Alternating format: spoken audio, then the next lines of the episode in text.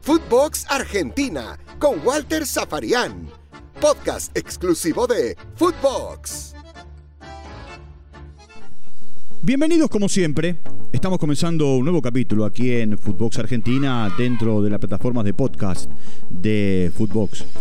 Y, y en el día de hoy la pregunta y el interrogante que, que yo tengo y la pregunta que me hago es, ¿de qué depende la continuidad de Sebastián Bataglia en Boca. ¿Tiene asegurada su continuidad en el 2022? Eh, ¿Tiene que haber una revisión? ¿Cómo, ¿Cómo es la situación? Y por supuesto voy a entrar en el tema de Bataglia de cara a los últimos partidos del campeonato y a la final de, de la Copa Argentina. Lo cierto es que, para hacer un breve repaso, Bataglia tomó las riendas de, Boca eh, en, este campeonato en, eh, bueno, en la fecha número 7. Es cierto que había dirigido dos partidos, ¿no? En aquel momento en el que Boca estaba aislado y que los profesionales y el cuerpo técnico no podían participar de los partidos tras volver de Belo Horizonte.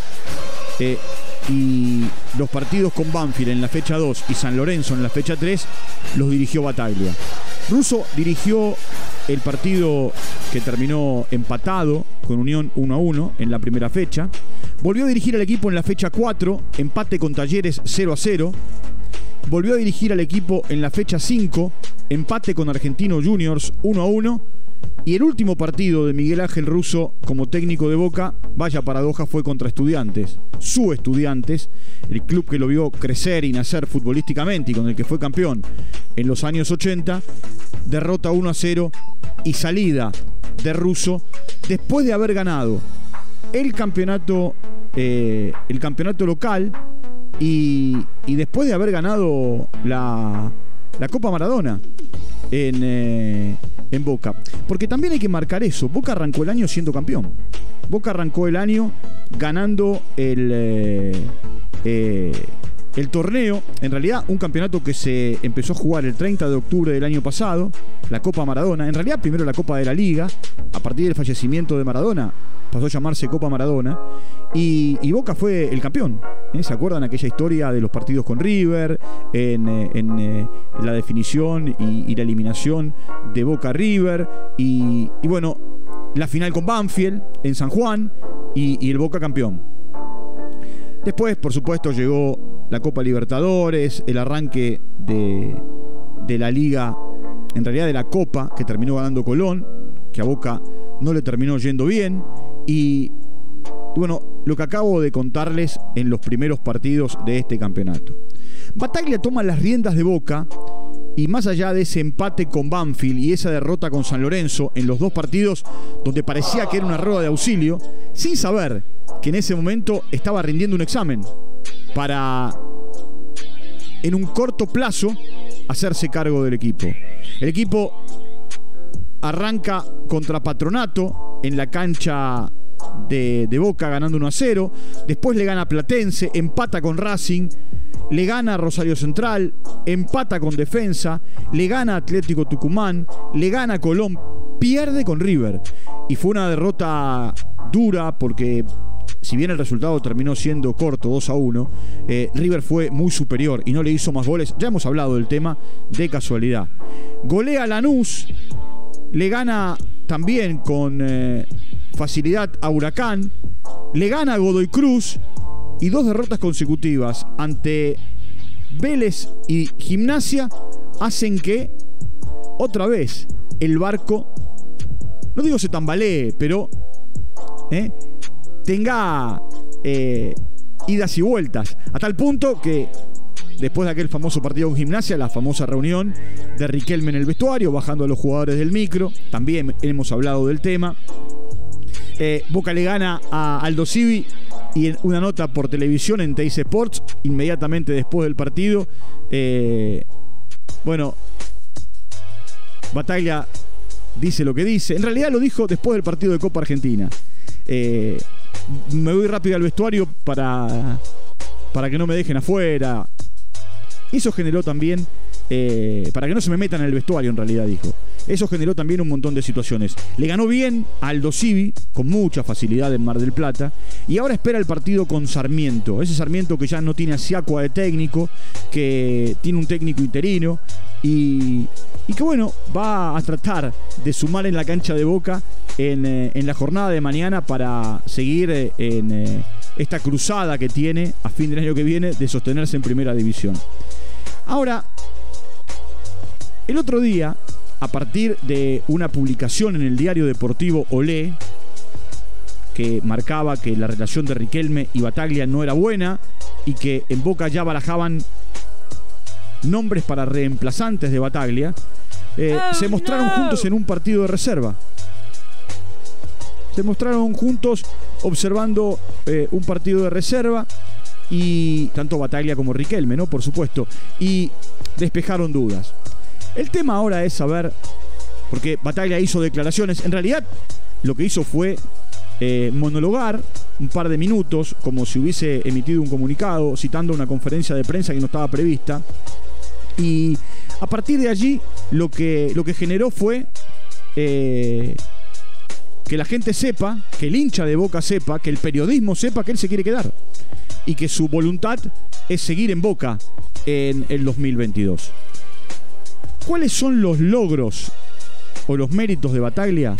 Bueno, haber puesto muchos chicos en primera, que era algo que se le reclamaba a Russo, que pusiera Vázquez, que no lo ponía, que le diera rodaje a algunos jugadores como Sandes, eh, que después, bueno, después terminó volviendo Fabra al equipo, pero Sandes jugó un tiempo largo, que apareciera Barco, un chiquilín de 17 años, que jugara, eh, a ver, eh, algún partido Renzo Giampaoli, que apareciera con más, con más partidos, si bien no es un chico, con más partidos apareciera Almendra, que, eh, bueno, Varela, Medina, Aaron Molinas, el mismo Montes, Ceballos y el caso de Vázquez, que no solamente empezó a jugar, sino que a partir de ese partido contra Patronato termina, termina siendo el 9 de Boca y aparte de ser el 9 de Boca termina siendo el goleador de, de este tiempo de, de campeonato en Boca.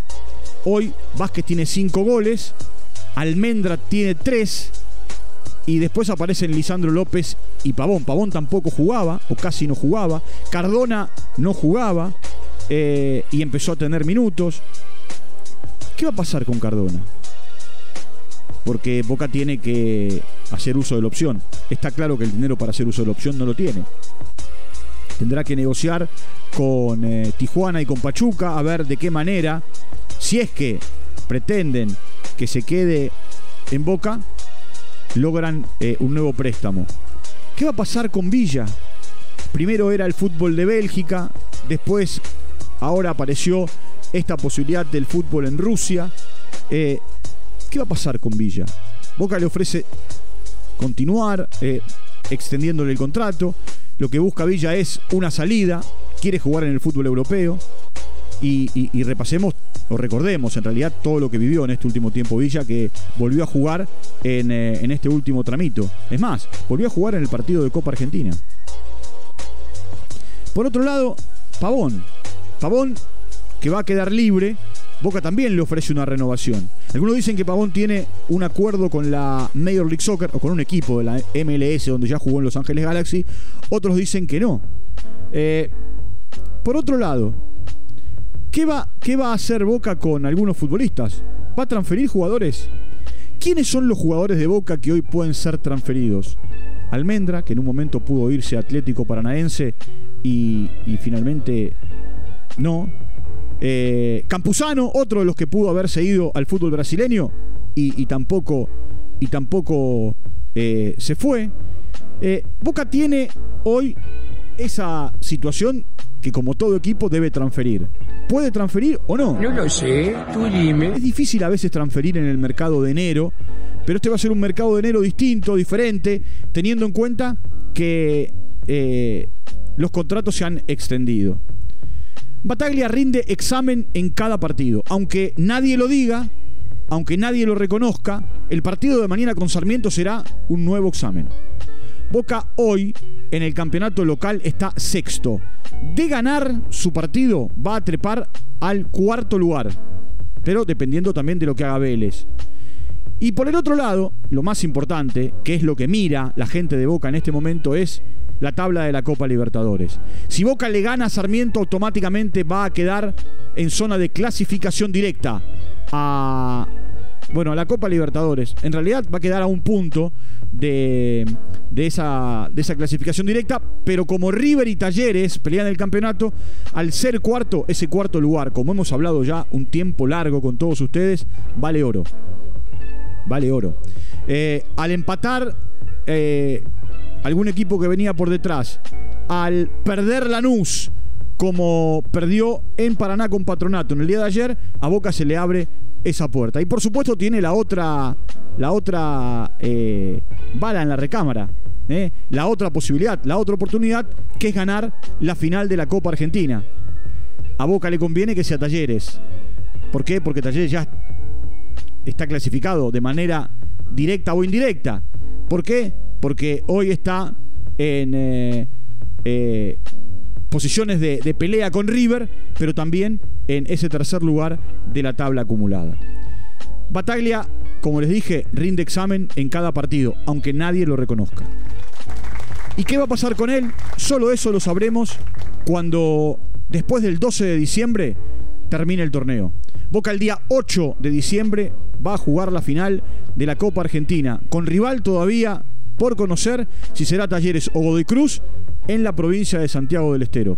Y después, después tendrá que juntarse con Riquelme y con el resto del Consejo de Fútbol para definir cuáles son los pasos a seguir en el arranque del 2022 o si Boca va en busca de un nuevo entrenador. Eh, hasta aquí, bueno, un nuevo podcast, el número 85, aquí en Footbox Argentina. Como les digo siempre, entran a Spotify, eh, nos siguen y están al tanto de todo lo que ocurre conmigo en Argentina y con mis compañeros y compañeras, amigos y amigas a lo largo y a lo ancho de toda Latinoamérica. Les mando un abrazo grande, nos reencontramos en cualquier momento y siempre es un gusto eh, interactuar con todos ustedes y contarles lo que pasa en el bendito fútbol argentino, que el lunes tiene una gran final por el ascenso. Barraca Central y Tigre, Tigre y Barraca Central, uno de los dos, a partir del mes de febrero, jugará en primera división. Un abrazo grande, hasta cualquier momento, chao. Footbox Argentina con Walter Zafarian, podcast exclusivo de Footbox.